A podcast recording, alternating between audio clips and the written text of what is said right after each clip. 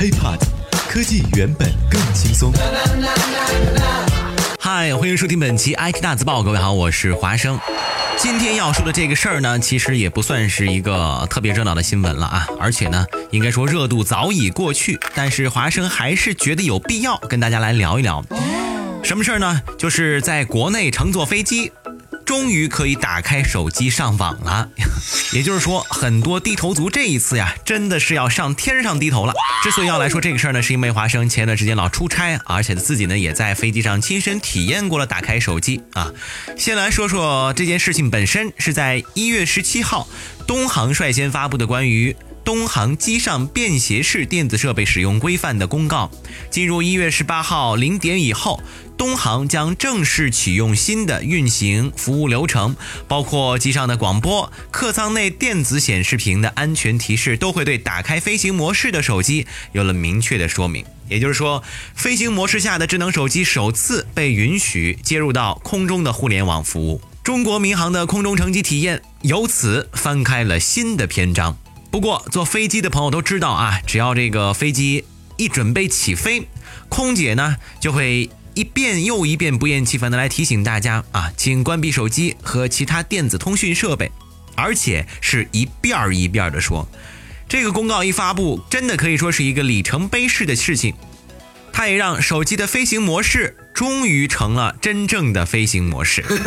新闻看起来就这么多料，但是华生今天想给大家说的呢，不是你上飞机之后怎么上网啊，怎么发朋友圈的事情，而是跟大家一起来回顾一下飞机上网这件事情的前世今生。HiPod，科技原本更轻松。咱们先来说一说为什么不让上网。根据专业人士的说法，手机之所以会干扰飞机的正常飞行的原因，是因为在起飞和降落阶段，手机开机后会搜索信号，而手机使用的频率呢，和飞机与航台联系的这个电磁波频率有一段啊是相近甚至叠加的，可能被当作是塔台发来的操作信号，造成误操作的可能。因此啊，飞机上对手机的禁令最早在一九九一年就开始严格实施。那么禁令又是什么时候被截止的呢？首先啊，就是在美国，在二零一三年，美国运输部下属负责民用航空管理的机构——美国联邦航空管理局就明文规定，允许飞行全程使用飞行模式的手机和其他便携式电子设备，率先为手机解禁。第二年，到了二零一四年，新加坡航管机构也发布了放宽便携式电子设备在航班上的使用限制，但语音通话仍然被严令禁止。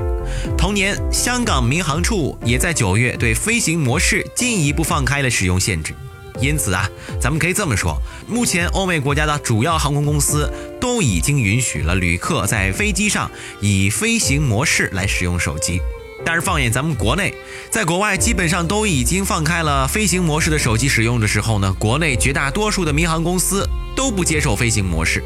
这个主要原因呢，就是中国民航局并没有对飞行模式进行认证，而不论是中国厂商还是外国厂商，不论是品牌机还是山寨机，都在自己研发飞行模式的功能，因此啊，很难保证这些没有问题。但是呢，大家都是有自己的标准。而国家没有相应的标准，因此这个标准到底是听谁的，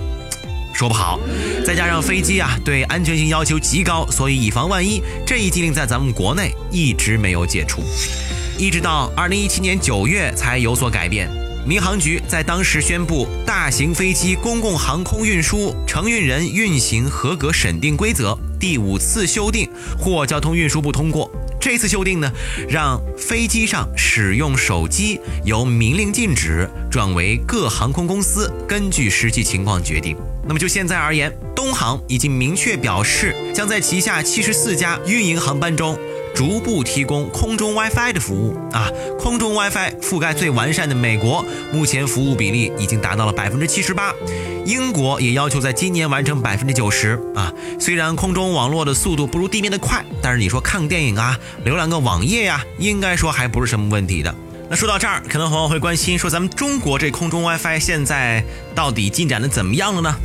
说句实在话。中国的空中 WiFi 目前仍然处于试点萌芽阶段，有空中 WiFi 的飞机啊，大部分也都来自东航。但是呢，其他的航企也正在加快跟进。根据国际海事卫星组织最近的调查显示，机上 WiFi 已经成为了继机票的价格、航班时刻之后，影响乘客选择的第三大因素。